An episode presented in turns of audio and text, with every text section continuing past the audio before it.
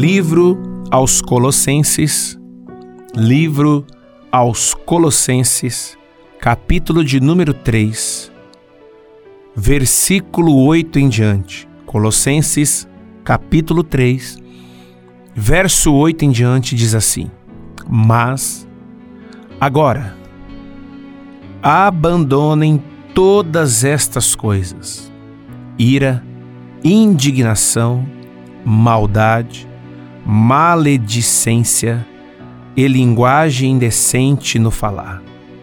Não mitam uns aos outros, visto que vocês já se despiram do velho homem com suas práticas e se revestiram do novo, o qual está sendo renovado em conhecimento, à imagem do seu Criador. Meu amigo, minha amiga, meu irmão, minha irmã, é muito bom nós estarmos a cada dia sendo direcionado pela voz do Senhor, pela palavra do nosso Deus. E é claro que ela é fundamental em nossas vidas. É ela que tem nos dado força para podermos darmos continuidade, para podermos está a cada dia vencendo o inimigo que trama contra a nossa vida. Meu irmão, minha irmã, a maneira como agimos e reagimos revela as nossas atitudes.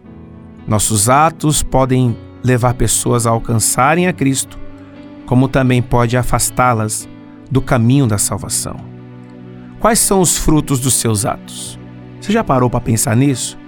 Qual é o fruto que eu estou dando ao meu próximo, ou estou mostrando a este mundo, ser cristão é refletir Jesus através das escolhas e das atitudes. Isso vai além de ter a aparência de espiritual. É muito mais. Eu sempre digo, como assim fala a palavra de Deus, se conhece a árvore pelos seus frutos. A árvore é conhecida pelo fruto que ela dá. A pergunta que eu faço é: qual é o fruto que você tem dado?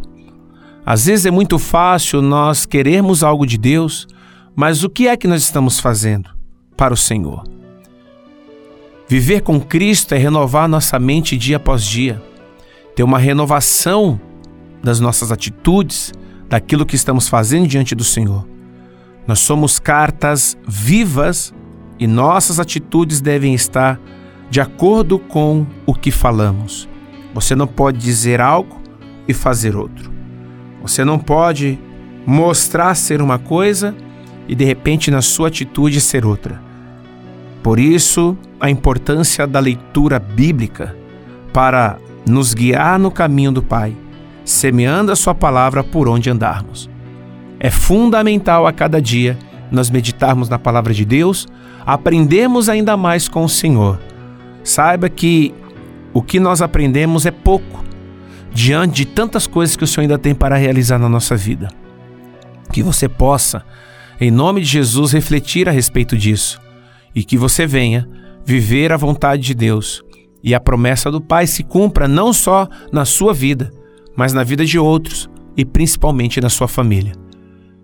Mais uma vez eu digo que você, meu irmão, minha irmã, seja uma pessoa transformada pelo Senhor e que possa viver sempre à vontade de Deus.